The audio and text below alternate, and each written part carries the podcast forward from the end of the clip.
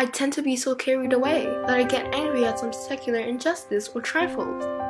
How can I keep a peaceful mind? It is better to win happily than to get angry. Why do I hate so much that I feel so angry every day? How to dissolve my inner cruelness and fierceness?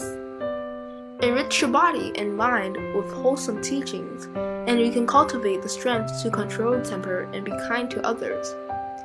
If you have no clear goals in mind and no commitment to hard work, you will have no energy to control yourself but fall prey to afflictions.